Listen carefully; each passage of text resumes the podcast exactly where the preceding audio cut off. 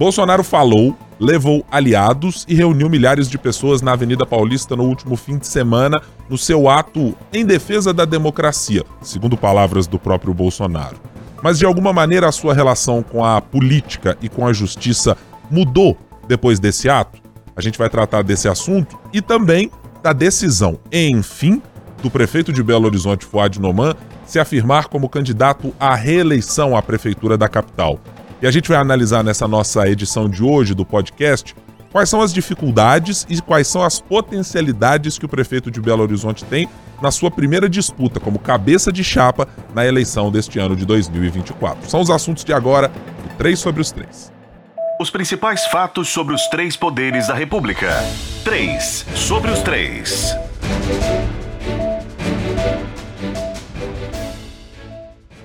Olá, tudo bem? Como vai? Você está no podcast que semanalmente analisa os três poderes da República: o Executivo, o Legislativo e o Judiciário, sempre falando sobre a capital mineira, sobre Minas Gerais, sobre o que acontece na capital federal em Brasília e sempre com um trio de comentaristas e analistas aqui da Sempre Editora.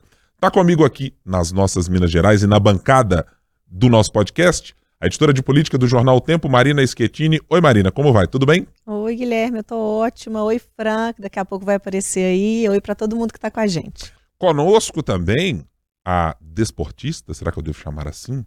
Editora-chefe de O Tempo na Capital Federal, Francine Ferreira. Oi, Fran, tudo bem? A prática de esportes está em dia, tá tudo bem, né?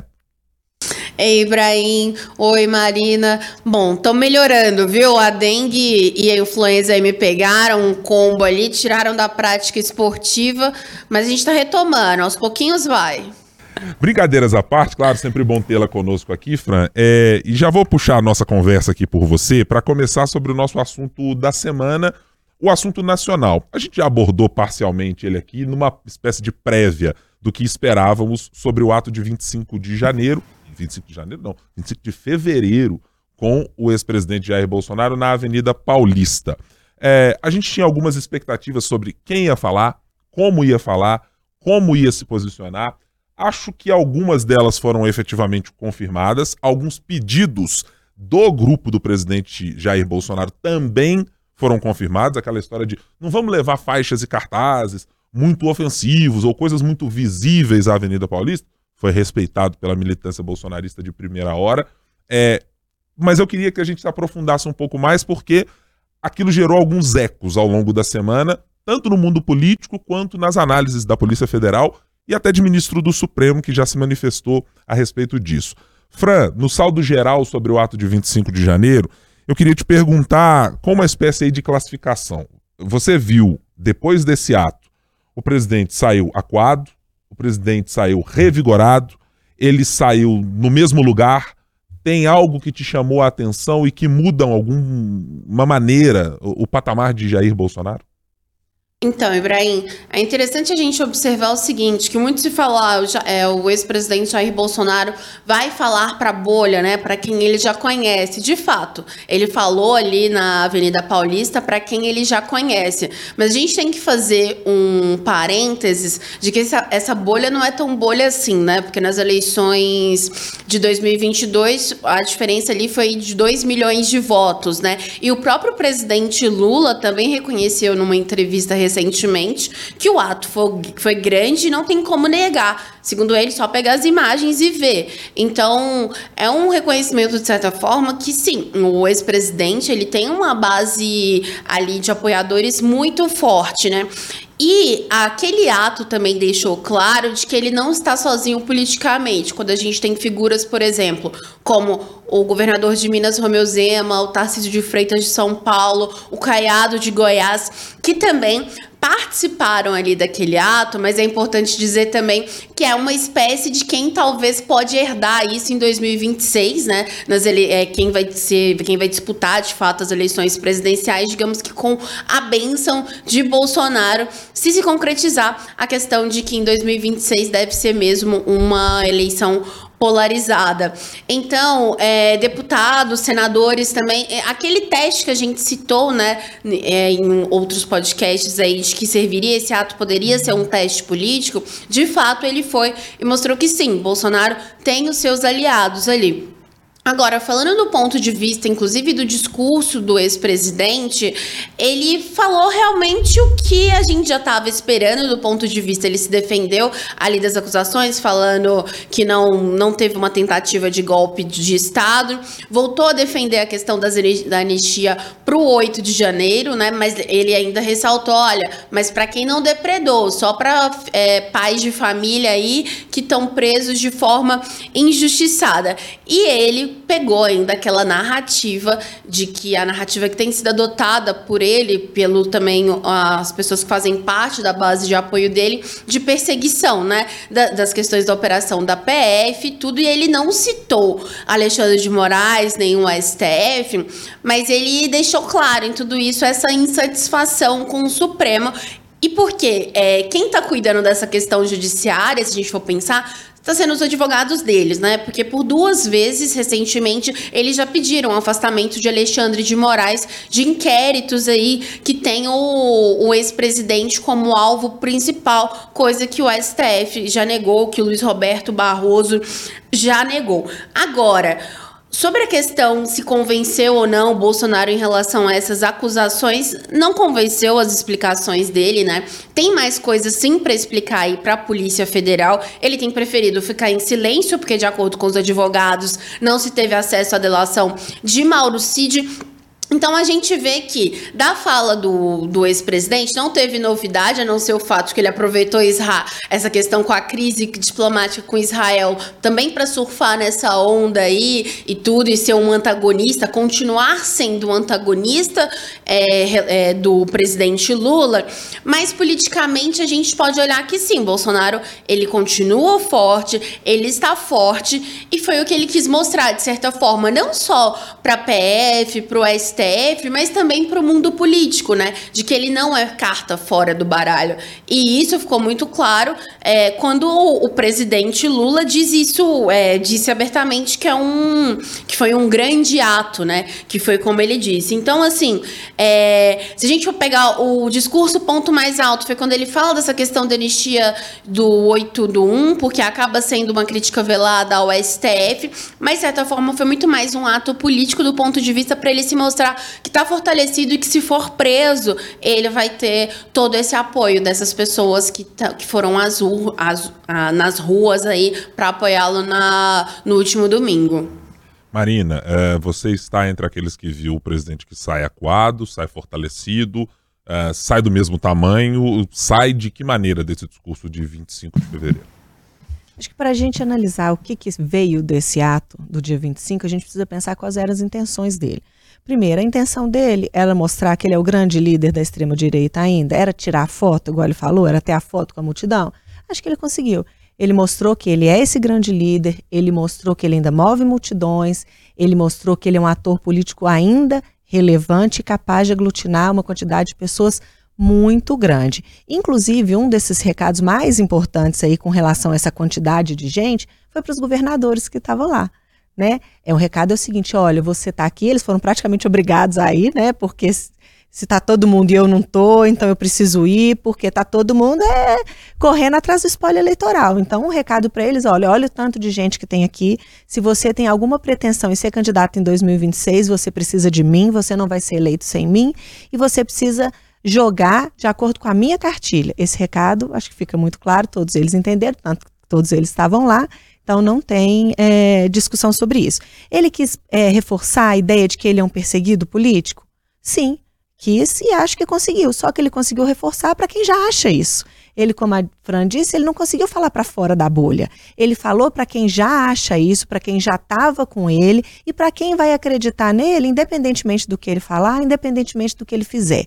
Ele falou para aquelas pessoas que nem se interessam em saber o que é tá, que está na investigação, para já dizer que está perseguindo e que ele está certo e que ele não fez nada de errado. Então ele não conseguia angariar apoio, mas ele conseguiu falar a linguagem de quem estava ali, de quem estava ali, que, que eles queriam ouvir.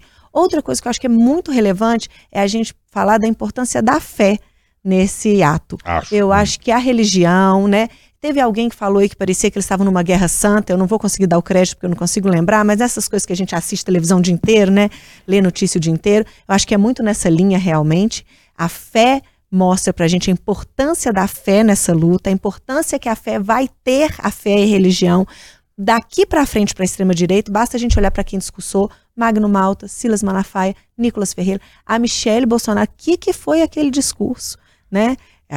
Bolsonaro foi escolhido por Deus para salvar o Brasil, né? Bem messiânico. Não que não tenhamos visto, inclusive, isso muito na campanha, Marina, mas é que havia aquela época, me parece, algumas dúvidas sobre qual papel político exatamente Michele Bolsonaro ocuparia, porque tudo bem, você dizia, durante a eleição é uma coisa, ela tá ali para ajudar o marido. Claramente, chegando a 2024, ela se tornou um personagem político usando esse discurso. Né? É isso, um personagem fortíssimo. O discurso dela foi fortíssimo, né? Não estou dizendo se foi bom ou ruim, estou dizendo que foi um discurso muito forte e isso vai ter um peso muito grande. A escolha da defesa do Bolsonaro mostra pra gente também que agora ele tem menos arma.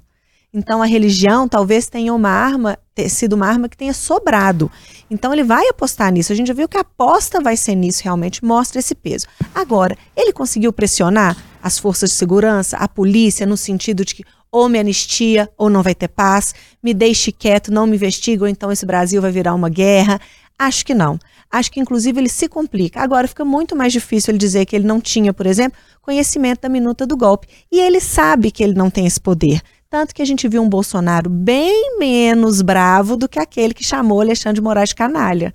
Então a gente vê um Bolsonaro muito preocupado com o que ele vai dizer, terceirizando a crítica, como a gente já adiantou, que a gente achava que ia acontecer isso no último episódio, ele terceirizou lá para o Silas Malafaia. Então é isso. Eu acho que é um Bolsonaro bem mais fraco, mas é uma coisa importante. Quando a gente fala da foto, o Bolsonaro ele precisa parecer relevante para ele continuar relevante, porque ele não tem mais cargo, é. ele não tem mais armas. Então, isso eu acho que é extremamente importante. Esse ponto, Marina, que você menciona, eu vou, para começar aqui a minha avaliação sobre esse cenário, é, do pós-ato de dia 25, eu vou me prender primeiramente nesse, é um conceito que eu vi é, nas letras do cientista político Bruno Caraza, é, que fez uma análise muito interessante a respeito do quanto pode se medir o poderio político olhando para os números, né? É, e ele trata em dois aspectos. O primeiro deles é, se você olhar para a bancada efetivamente que esteve presente, eu fui buscar os números, por exemplo, de quantos estavam por lá. Nós tivemos presentes ao evento quatro governadores de estado: Tarcísio de Freitas, Ronaldo Caiado, Romeu Zema e Jorginho Melo de Santa Catarina. Tivemos dois vices, a, a vice de, do Distrito Federal uh, e também mais uma que era, do, do, aliás, do estado de São Paulo, né? Vice de Tarcísio de Freitas. É, bom, estamos falando ali de um núcleo do Sudeste expandido um pouquinho do COSUD. Vamos nos limitar a eles. Nós tivemos pelo menos 13 senadores, entre eles Cleiton, Cleitinho Azevedo, aqui do Republicanos em Minas Gerais. Nós tivemos 23 deputados federais e 8 deputados estaduais. E nós tivemos também alguns outros integrantes de núcleos da política um pouco separados. Valdemar da Costa Neto lida de política num aspecto partidário, diferente de alguns desses integrantes que estão lá, que estão lidando muito mais com a ideologia e muito menos com o pragmatismo, que é a especialidade da casa servida em ótimos pratos à moda Valdemar da Costa Neto. Você tem, ao mesmo tempo, discursos religiosos, como de Michele Bolsonaro e do pastor Silas Malafaia. Então também tem uma chave de conexão com o bolsonarismo que está ligada a esse núcleo. Mas tudo isso não me parece ser capaz, em números e em volume, de criar exatamente este ponto de Bolsonaro tem que capacidade de barganha. Aquela história de ter garrafa vazia para vender na disputa política e garrafa vazia para vender para apresentar para a justiça e para apresentar ao Congresso Nacional de uma maneira unificada que pudesse fazer uma defesa coesa de Jair Bolsonaro, eu não consigo ver ele saindo do ato desse dia 25 dessa maneira. E por algumas coisas muito objetivas. Vou pegar, por exemplo, Silas Malafaia. Se alguém tinha a ideia de que o discurso seria muito mais apaziguado ou algo dessa natureza, pintar o recado final de somos democratas e sempre defensores da democracia, é, tem lá um rasgo na parede com a presença do Silas Malafaia com o discurso que foi feito direcionado ao Supremo Tribunal Federal é, e com algumas críticas da ordem do absurdo, inclusive, como se fosse, olha, tratar de investigações sobre a extrema-direita é dizer que o ministro tem lado. Não, é tratar de investigações sobre a extrema-direita que tentou, segundo a Polícia Federal, dar um golpe de Estado no país, quebrou instituições, como fez é, no Distrito Federal, não estamos tratando de algo que o ministro não deva ter lado. Muito antes, pelo contrário, ele precisa ter o lado da lei, de que aquilo não pode ser feito. Se estiver à extrema esquerda, à extrema direita, o centro, a direita, a centro-esquerda ou a centro-direita, pouco importa. Mas o lado do ministro precisa ser claro, é o lado de defesa da democracia, dele e dos demais ou das demais instituições que ali estão. Acho que também dificulta muito a própria fala do ex-presidente ao mencionar a minuta do golpe. Porque os advogados de Jair Bolsonaro se apressaram dias depois, é, acho que ontem ainda, em dar declarações dizendo: não, não, não, peraí, aquilo que o presidente disse a respeito da minuta do golpe foi algo que ele viu em 2023. Não tinha nada a ver com as eleições em 2022. Não é o que diz a Polícia Federal na investigação em curso.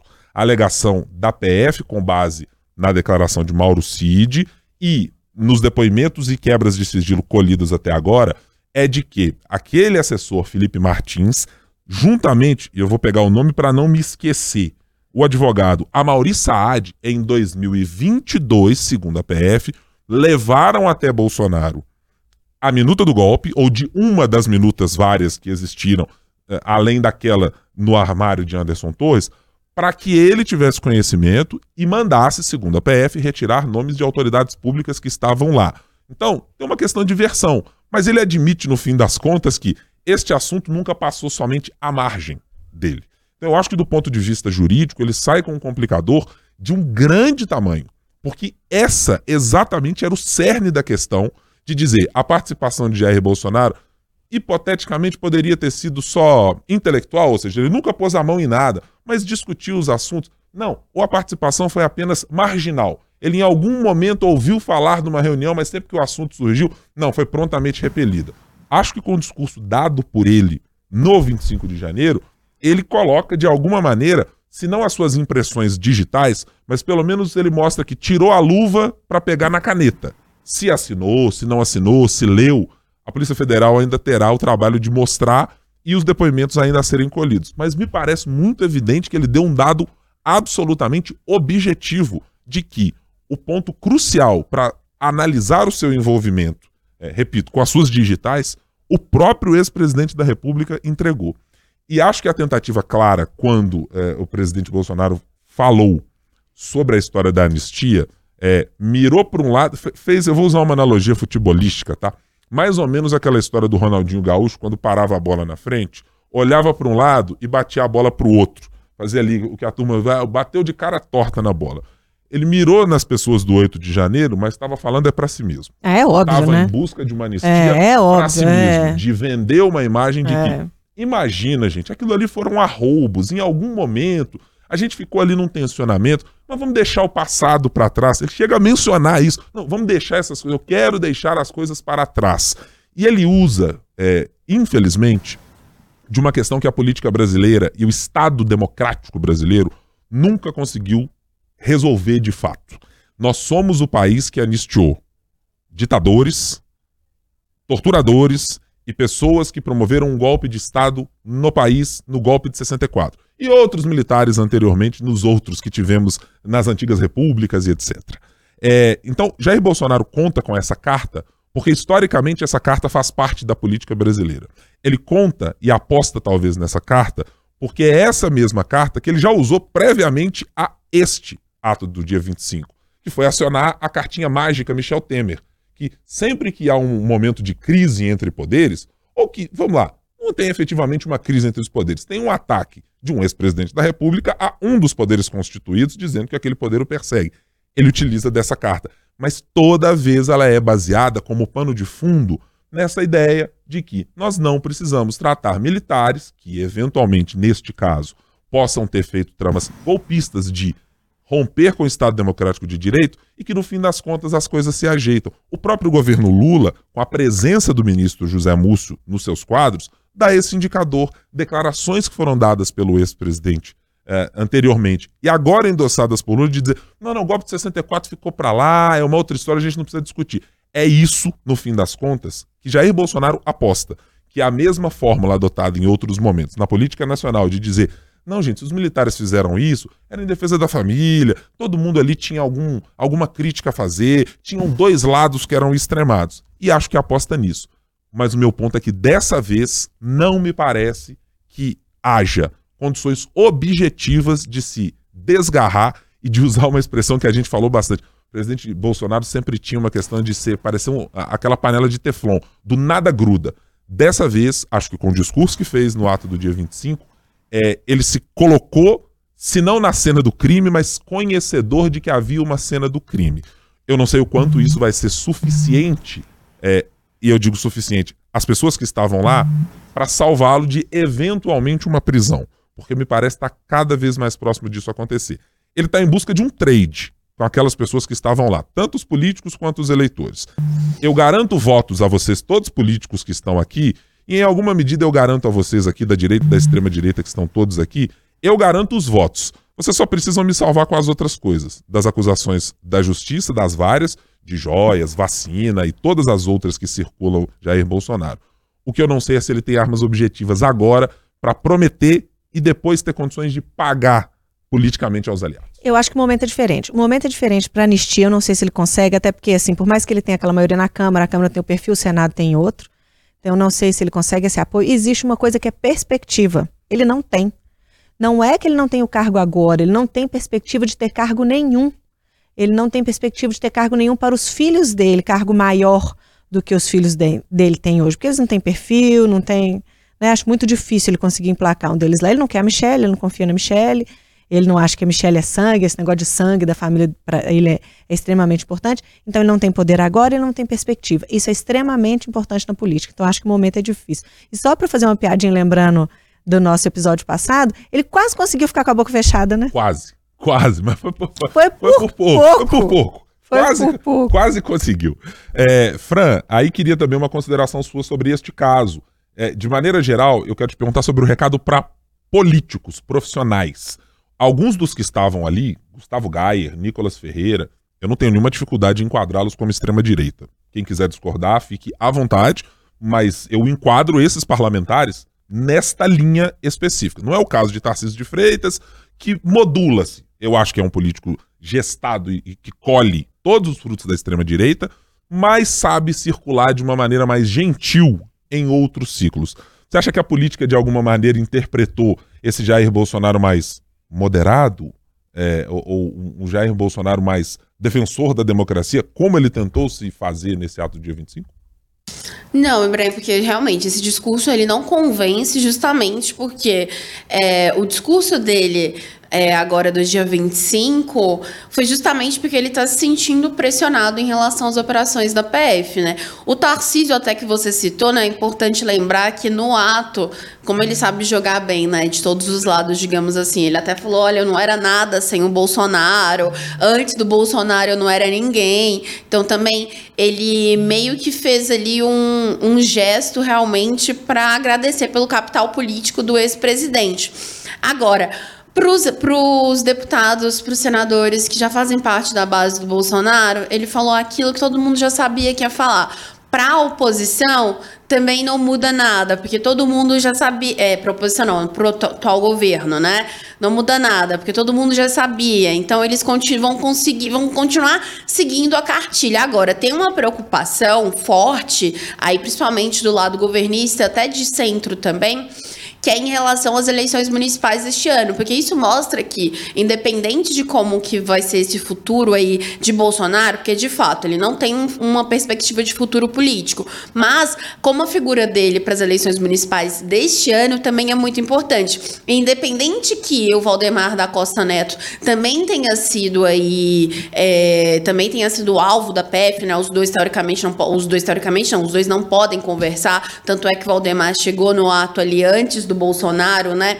E tudo, é o papel que o, o presidente não pode se estar inelegível. Só que ele tem um capital político, e esse capital político, quando você olha para a Avenida Paulista ali naquele dia, isso também conta para as eleições municipais deste ano. Então ele é o principal cabo eleitoral. E não importa qual que, vai ser, qual que é a situação política dele agora. A Michelle também tem ajudado o PL em tudo. Para essas pessoas que acreditam nesse discurso, é isso. Então, é, o que se entende é que na maioria dos, dos municípios também vão se ter aí é, eleições polarizadas e tudo mais, e que quem acredita e confia no Bolsonaro, que quem não, como a Marina bem disse, não busca saber aí o que realmente, de fato, é essa de, é, que são essas denúncias, né, no plural aí, Então, vão comprar isso e as eleições municipais vão ser isso. Se estiver num, num, numa polarização entre quem é de extrema direita e o PT, aqueles que não gostam do PT, que não gostam da figura do Lula, aí estariam votando na direita. Então, tem essa preocupação de como que vai ser o andamento das eleições municipais deste ano, levando em conta aí o Bolsonaro. Então, isso é um fator político importante da gente considerar, porque para os deputados, para os senadores, nesse ano, o que, é que eles estão preocupando, o que, que se preocupa eles de verdade é sobre essa base nas eleições municipais deste ano. E a Marina também citou um outro ponto muito importante sobre essa questão da, de fé, né? Que o que aconteceu também na Paulista é justamente aí é totalmente contrário do que o PT está tentando fazer agora, e o próprio Lula, né? De conseguir trazer os evangélicos, os cristãos aí para perto, né? Essa foi a preocupação do Lula é, no, na última conferência do PT. Ele falou: olha, a gente tem que encontrar um jeito de fazer isso. Agora, o presidente Lula mesmo se embananou aí nas próprias palavras, então já fez um afastamento na, na Câmara, no Senado, de certa forma, o governo está tentando aí dar um gesto positivo para algumas pautas da bancada evangélica para tentar angariar esse apoio ou manter ali o mínimo da base dessa base flutuante. Mas fato é que esse ponto sobre a fé, sobre a religião, ele também é um ponto central das eleições municipais deste ano, que devem ser polarizadas de certa forma. Pelo menos os caciques, caciques políticos acreditam nisso, né? Então, assim, não pode ser o candidato do PT, mas se o PT tá apoiando ali o PSD ou outro partido, acaba sendo o candidato do Lula. Então, as eleições meio que ficam ali, ah, esse é o candidato do Bolsonaro, esse é o candidato do Lula. Então, tem essa preocupação política de como que vai ser isso esse ano. Numa eventual prisão de Bolsonaro, vai fortalecer ainda mais esses candidatos? Então, é coisa também para a gente observar que pode ser tema aí futuro para gente. É, a Fran, inclusive, Marina, está adotando um negócio que chama leitura de pensamento, porque ela já começou a puxar o próximo tema aqui desse podcast, falando dessa história de aliança, assim, vai ter um candidato do PT, vai ter aliança com o PSD, é, você estava falando especificamente da eleição de Belo Horizonte? Só para saber, assim, exatamente? Não, né? Será? Nas minhas anotações aqui. É, talvez seja isso. Então, aproveitando esse gancho, nós vamos exatamente para esse tema agora no podcast, para falar de um assunto aqui de Belo Horizonte. Marina, depois de nenhuma surpresa, o prefeito de Belo Horizonte, Fuad Noman, será candidato à reeleição pela primeira vez concorrendo como cabeça de chapa neste ano de 2024. Teve a sua pré-candidatura lançada. Acho que ela carrega algumas coisas simbólicas pelas presenças e pelas ausências que aconteceram no evento. É, ministro de Minas e Energia Alexandre Silveira, presidente do partido do PSD, prefeito, uh, ex-prefeito de São Paulo Gilberto Kassab, uh, alguns outros aliados, tá, Duarte Bexi, uh, e outros que estavam por lá circundando Fuad Noman e que para alguns até usaram o microfone mais do que deveriam no momento em que Fuad é que era para ser exatamente a estrela da companhia. Até o posicionamento, né? Até o posicionamento. No meio, né? quem tinha que estar no, no, meio era o Fuad. Tal. Teve, te, teve é. ali aquele pessoal do, do burburinho, do é. bastidor, é. que olhou essas coisas também. É, mas queria te perguntar sobre, primeiro, que te parece, claro, essa decisão de Fuad que estava evidente, escancarada para todo mundo. É, você vê de cara, logo nessa largada de escolha de uma candidatura, de aceitação dessa candidatura.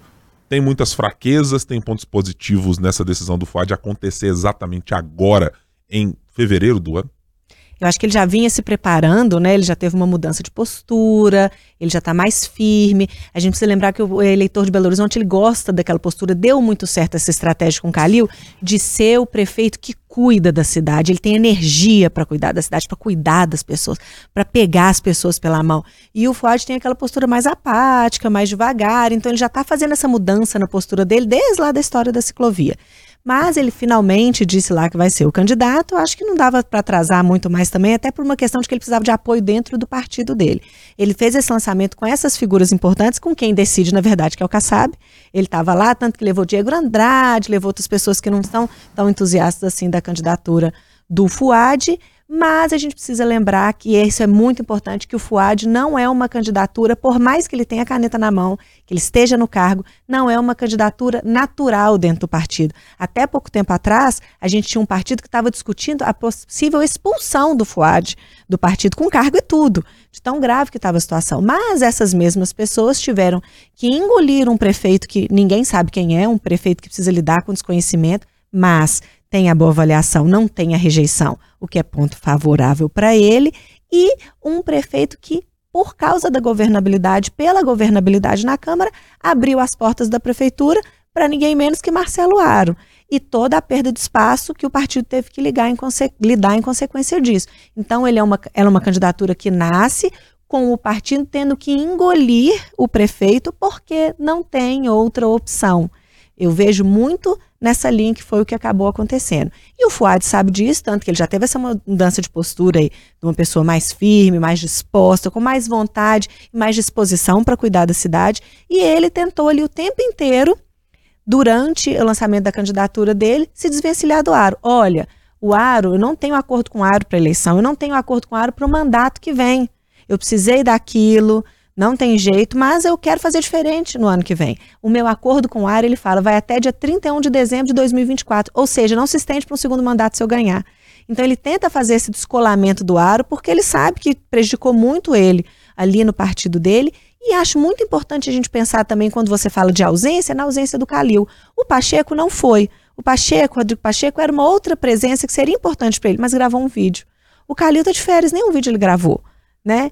Então é muito importante. O Fuad fez vários acenos. O Fuad sabe que o Calil é o cabo eleitoral que ele precisa aqui em Belo Horizonte, principalmente porque ele é desconhecido, principalmente porque o Calil é muito bem quisto aqui por Belo Horizonte. Ele fez aqueles acenos, falou que vai fazer, que fez e vai fazer um governo de continuidade do que o Calil é, começou. Ele escolheu ali a tolerância zero contra as empresas de ônibus, é meio que pegando uma carona no que o Calil fez. É, era, mas... era o prefeito da cidade do, do amor e que se deslocou agora para essa cidade, que tem alguém que manda e com algum pulso com sobre a cidade. força né? para mandar, né? Que não vai ficar dependendo dos outros, é alguém que tem força para comandar a cidade de Belo Horizonte. Mas a gente precisa ver, primeiro, se o Calil vai apoiar o Fuad mesmo, se for vai ser por uma questão partidária, provavelmente, e qual vai ser o empenho do Calil nisso, né? Porque a gente precisa lembrar que lá na eleição do Calil, quando o Calil deixa o Fuad herdar a prefeitura dele, sai para poder se candidatar ao governo de Minas, o Fuad chegou a dizer que ele não tinha tempo, que ele estava muito ocupado, alguma coisa assim para fazer campanha. Quando o Calil perde, fica só o Lula no segundo turno, ele vai lá e faz campanha para o Lula. Então o Fuad, o Calil não esqueceu isso, né? E a gente precisa lembrar também que o Calil ele já fez aceno para o Viana, né? Já tentou ali, fez um teste ali com o ex-secretário que foi secretário dele de saúde, Jackson Machado, um relâmpago, né? É, um Durou ali poucas um horas. Um balãozinho, um mini balão mini de ensaio, né? Durou horas. Mas, ou seja, o Fuad já estava como possível pré-candidato. Já é na, teoricamente, eu começo falando que não é natural, mas teoricamente, quem está no poder é um candidato natural. Então ele não fez questão nenhuma de fazer aceno nenhum. Pelo contrário, ele não ficou nem quieto. Ele acenou para outros lados. Então, isso é uma coisa muito importante para a gente ver. É, eu elenquei algumas coisas que eu acho que elas podem ser para o bem e para o mal. É, algumas, inclusive, se repetem nos dois campos, dá para encaixar nas duas casas. É O primeiro, eu acho que o prefeito de Belo Horizonte tem um desafio do desconhecimento, e que a Marina mencionou, pode ser para o bem ou pode ser para o mal. O prefeito desconhecido, que tem pouca rejeição, se perguntar para o marqueteiro político, ele responde o seguinte: opa, é muito bom Aqui tem campo aberto, tem uma lousa, tem um quadro em branco para que eu possa construir uma imagem de um prefeito que tenha determinadas qualidades que o eleitor não percebeu. Beleza? Maravilhoso. Isso para o marqueteiro político é uma coisa. Agora, para o político que precisa de fôlego, velocidade, arranque, talvez por uma reta final, o desconhecimento, se chegar em graus muito elevados próximo da eleição, acarreta uma dificuldade. Às vezes a campanha não te dá tempo porque ela te engaja em outras discussões que não são apenas a que você é capaz de controlar. Hipoteticamente, imaginemos que a cidade de Belo Horizonte passe a discutir, por exemplo, a câmera de segurança, ou discuta a mudança do nome da guarda municipal. Não é o que estava exatamente na agenda, imagino, de um candidato à reeleição. Mas ele pode ser obrigado a ter de discutir esse tipo de assunto e perder o controle da sua própria narrativa e da sua própria conversa na campanha. Então eu acho que o desconhecimento ele pode atuar nas duas frentes. Vai depender de como o prefeito de Belo Horizonte maneja isso. Acho que também tem um ponto muito em aberto, e nós trouxemos uma reportagem nesta semana da Letícia Fontes, é, falando sobre o vice. Porque eu acho que ele também tem um indicador importantíssimo para a construção do que o prefeito poderá ser. Primeiro, porque ele está no partido, que é o famoso liberou geral da política. Quem quiser fazer avaliação pejorativa uh, ou positiva, que o faça apenas é o partido que tem o maior grau de liberalidade ideológica deste país. Tudo cabe dentro do PSD. Quer dizer que todas as alianças políticas podem ser feitas? Olha, considerando o momento e a necessidade de Fábio Noman, eu acho que apenas não cabe uma candidatura, por exemplo, aliada a Jair Bolsonaro, caso de Bruno Engler. As demais eu não coloco nenhuma candidatura excluída do raio de tentativa de acordo do prefeito é, de Belo Horizonte. E a gente precisa só lembrar que o Kassab está lá com Tarcísio, né? Perfeitamente. Veja, é. esse é um cenário. É, então eu acho que isso pode ser tanto para o bem quanto para o mal. Uma candidatura que tem um espaço muito aberto para negociar pode ser positiva para o prefeito de Belo Horizonte? Claro que pode. Ela pode abrir é, possibilidades de criar um governo de coalizão que faça com que o candidato, por exemplo, de Jair Bolsonaro na cidade possa ficar isolado, uma vez que uma aliança possa ser construída em torno do nome dele. Acho pouco provável no primeiro turno isso acontecer, mas no desenho que muita gente tem feito para um eventual segundo turno, isso pode sim acontecer, de ser um prefeito aberto a ter. Não, mas peraí, vamos discutir aqui. Temos espaço para você, tem secretaria, tem é, é, questões ideológicas que a gente pode encaixar aqui dentro. Então acho que isso pode ser um fator muito importante. E acho que ele também tem um fator muito bom a seu lado, que é o fato de Luiz Inácio Lula da Silva ser o presidente desse país. Porque veja, se a gente fala que Gilberto Kassab é um integrante deste partido que tem a abertura político-ideológica para fazer alianças com boa parte da política do espectro político nacional, eu acho que, considerando os planos que o PT e que o próprio Lula tem para sua imagem, Lula está exatamente no mesmo lugar. Admite-se praticamente tudo em prol da sua governabilidade no Congresso Nacional e dos planos futuros do PT. E acho que diante disso, a candidatura de Fuad pode servir para qualquer tipo de aliança que o PT precise que o presidente da República queira fazer para o Congresso Nacional. Discute-se já nos bastidores a possibilidade de uma aliança de PSD e MDB no plano nacional, estão iniciando algumas conversas, dá para fazer federação, o que, que podemos discutir? Eu acho que isso tem ecos gigantescos no Congresso Nacional e certamente o presidente da República e os seus articuladores devem parar em algum momento para dizer: ô, ô Kassab, tem problema se botar Belo Horizonte na conversa? É com o PT, tem que tirar o PT, tem que manter o PT, a candidatura de Rogério Corrêa tem que continuar, mas dá para fechar no segundo turno? Então eu acho que ter esses personagens de uma política é, de composição, majoritariamente, também pode servir para o bem e para o mal. Então acho que o prefeito tem, de maneira geral, campo aberto. Ele tem possibilidade de fazer praticamente tudo com a sua candidatura buscar aliados que ficaram no passado e que estão distanciados, como Alexandre Calil, encontrar novos aliados na esquerda, que nunca foi a predileção e nem o campo político de Fuad Noman. É um político sempre esteve na centro-direita com o PSDB, nunca na centro-esquerda, a não ser nas últimas eleições, mas acho que tá, tem uma lousa branquinha, só a estima dela está escrito. Fuad Noman, escreva aqui as questões ideológicas, programáticas e tudo que se tem. Está absolutamente em aberto. Como é que você está olhando para essa história, Fran? Quem é o Fuad que você está esperando nesta eleição? Vale tudo? É, é um, vai ser um político autêntico do PSD, absolutamente aberto para alianças? Ah, Ibrahim, eu acredito que sim, né? Tá no cerne ali do PSD. Vamos falar que é um partido flexível, vai? Vai. E porque realmente, por exemplo, em São Paulo vai andar com o Ricardo Nunes, né? Que já tem o apoio do Bolsonaro.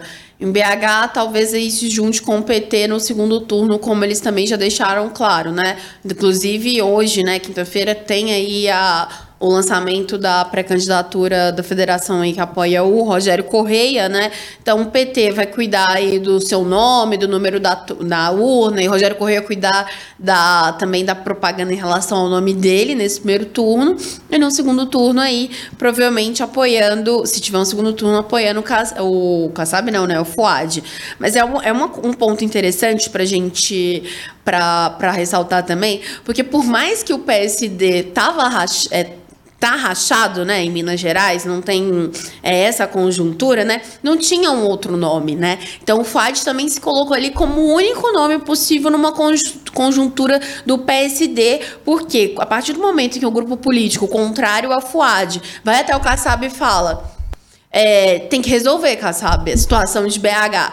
E aí, esse próprio grupo político não consegue apresentar uma outra alternativa para o Kassab, fica muito claro uma força ali que o Fuad teve em relação a isso. Seja porque está bem avaliado, seja porque é o único nome hoje que o PSD enxergava, enxerga aí como, como para ir para disputa. Por mais que também é, não te por falta de opção, de certa forma, não sei. E é interessante também, porque para o PSD é muito importante fazer essa candidatura do Fuad dar certo, porque a gente está todo mundo fala que tá pensando longe, mas não é bem assim, né? Quando a gente olha para 2026, aí a possibilidade do presidente do Senado, Rodrigo Pacheco, sair para o governo de Minas e com apoio também do PT. E a gente sabe que ter um prefeito numa capital é totalmente importante nessas eleições, né? Isso é algo inegável. Agora, é, o, é, o que se tem dito, principalmente em relação a essa questão do vice, né, é que o FUAD vai ter carta branca, né, para decidir, para montar suas próprias alianças, que não vai ter, ter, interferência. Claro que as possíveis escolhas elas vão ser analisadas pelo núcleo duro, por Pacheco e tudo, mas que o FUAD vai ter uma carta branca, até porque também se não der certo, ninguém quer ficar com esse ônus, né? Mas o vice aí dele vai ser o provável candidato à reeleição em 2028, né? Fazendo a... Gente, sou péssima de conta, né? Mas assim, pelo amor de Deus, é número par, hein? Todos nós nos formamos em comunicação social barra jornalismo. A gente sofre, em alguma medida, desse mesmo problema, tá? É, então vindo mais para pertinho aqui para 2026, então tem justamente isso. Então, fazer essa candidatura do FUAD dar certo, é independente agora se vão gostar ou se não vão gostar. E vale chamar outros nomes sim para conversa, como pro própria União, né? Brasil, por exemplo. Então, assim, é, são vários nomes aí. E, e, e a gente vê que o PSD é o Perdão, o PSD é o puro centrão, né? Porque aqui tá com Lula, em cada, escado, em cada estado tá de um jeito. Então, assim, e pro Kassab e pro PSD, o que importa são números. Então, o que importa agora é fazer dar certo essa candidatura aí do FUAD à Prefeitura de Belo Horizonte, né? A, a reeleição, né? O, o, Tancredo era aquele que falava que o mineiro só se une na morte? Eu acho que era. Acho que é um ditado atribuído, se não for a ele. O, PSD é, é aquele partido que ele Pode estar rachado, mas ele sempre se une no poder. Não interessa quem estiver por lá. Dá para fazer uma composição e dá para ter o PSD presente. Estou bem curioso para como vai ser essa composição, especialmente essa busca do vice do prefeito de Belo Horizonte, porque eu acho que aí pode ter uma pancadaria de um monte de partido dizendo: opa, pera aí que tem espaço para mim, eu não estou na prefeitura, quero entrar. Por exemplo, ele já se reuniu com gente do PSDB em outros momentos. O próprio presidente Paulo Abiakel falou aqui nos microfones do tempo, da FM o Tempo, dizendo claramente que, olha, tô pensando, a gente sentou, conversou, com, inclusive com o deputado Aécio Neves, é, o FUAD é um quadro, a gente gosta e tal. Então tem muita gente de olho num espaço que talvez não exista hoje politicamente, como o PSDB, que não existe politicamente hoje na capital com apenas um vereador, o, o, o vereador Henrique Braga, e que talvez ressurge, dizendo, opa, peraí, FUAD, lembra aquele nosso passado? Legal, secretariado, vamos fazer uma composiçãozinha aqui, vamos achar uma coisinha. E isso o, o PSD sabe fazer muito bem. Chegamos aqui ao final da nossa jornada de hoje, meninas, então quero lhes perguntar sobre as apostas para a semana que vem. Essa eu tô sofrendo. Essa semana eu tô com muita dificuldade de encontrar e penei pra caramba para encontrar uma. Então, Marina Schettini, antes é, que eu roube a sua. Não, digo, é, antes que. É, é, é, saiu aqui. É, antes que, que eu traga a minha, é, qual é a sua aposta da próxima semana? Ah, eu acho que você não vai roubar a minha, não, que a minha é bem específica. Eu vou de ICMS da educação. Nossa! É, a gente vem. É, é o que vem tomando conta do noticiário aqui de Minas nesses últimos tempos. A Assembleia está muito parada, muito devagar, né? Foi um mês aí difícil na Assembleia, né? Sem muita novidade. E o ICMS da educação está dominando as conversas. A gente tem na sexta-feira, né? A gente grava na quinta, então para a gente aqui hoje é amanhã uma reunião, né, uma audiência de conciliação, que é a faca no pescoço do governo, né? Ou o governo resolve, porque por enquanto o governo está só, não, a gente está aberto ao diálogo, não, vamos conversar, não fizemos uma reunião, não fizemos uma reunião para falar que a gente vai pensar numa solução, deixou os prefeitos muito irritados. A gente tem nessa semana os presidentes de câmaras municipais também se mobilizando. Vamos ver o que, que vem de resposta do governo e o que, que vai ser a reação das prefeituras. Me parece que não vai ser uma resposta que vai agradar os prefeitos e que a gente vai ver essa história indo para a justiça. Ó, oh, essa é boa aposta, hein? Fran, qual é a sua para a semana que vem? Então, é, tá numa discussão muito forte, né, na, tanto na Câmara quanto no Senado, a questão aí sobre projetos que podem limitar, né, a atuação tanto do STF como também é, das ações da PF e tudo. E é interessante porque tanto o Rodrigo Pacheco quanto o Lira, eles estão entrando em um conflito em relação a isso e passa muito também por quem vai ser o protagonista aí de determinados textos, né? Então é, é uma briga boa para a gente acompanhar, além da outra questão, só um parênteses, porque também entra Lira e Pacheco nisso, da questão da desoneração, né? O governo tirou é, a parte aí do MP que falava dessa remuneração gra gradual e agora o governo está tendo aí que articular, vai ter que articular com prefeituras, com os setores da economia para tentar entrar no meio termo em relação a isso. É, boa aposta também. Acho que essa história da, da reoneração ou da desoneração, é, ela tem um potencial aí, depois das falas do Rodrigo Pacheco, especialmente sobre os municípios, né, que é quem sofre lá na ponta com os problemas gigantescos disso, é, mas ela tem dado objetivo com o um pezinho na realidade. Os, os especialistas todos dizem, ó, a remuneração não resolveu, a, a, a, resolve os problemas do governo e não traz tantos prejuízos assim não. É, a minha aposta é Romeu Zema, por uma questão. Eu quero saber em que posicionamento estará o governador depois do ato de 25 de janeiro. De 25 de fevereiro. Hoje eu estou num tal de 25 de janeiro que está impagável. No 25 de fevereiro porque me parece que ele deu alguns passos a mais em direção a abraçar mais o bolsonarismo, mas ao mesmo tempo ele está sempre fazendo esse equilíbrio. Só que eu acho que agora ele abraçou de vez, tanto nos discursos que tem feito relacionados à polícia, já teve recentemente participando de ato, por exemplo, com a polícia do Acre, que vai ter é, uma espécie de relação entre as duas polícias militares de estados tão diversos, não tem muita relação é, objetiva, mas está sempre me parecendo um afago a política e uma tentativa de se aproximar de núcleos que são importantes para o bolsonarismo. Eu quero ver o quanto o Romeu Zema dará mais alguns passinhos em direção ao abraço ao bolsonarismo. Vamos nos despedindo então, Fran. Até a próxima semana. Até a próxima semana, gente, sem tosse. E com muito esporte. É, ou não. É, Marina, até a semana que vem. Até. Um abraço para todo mundo. Muito obrigado pela sua companhia. Ficamos por aqui no nosso 3 sobre os 3. Acompanhe aí na sua live Tá no youtube.com barra o tempo, pode acompanhar. Quiser acompanhar também no tocador de podcast, pode fazer. No seu tocador de música, estamos também. No nosso portal, tempo.com.br, também estamos por lá. Então assine e compartilhe. Todas as semanas a gente traz aqui um novo conteúdo, sempre às sextas-feiras para você. Muito obrigado pela companhia. Tchau, tchau.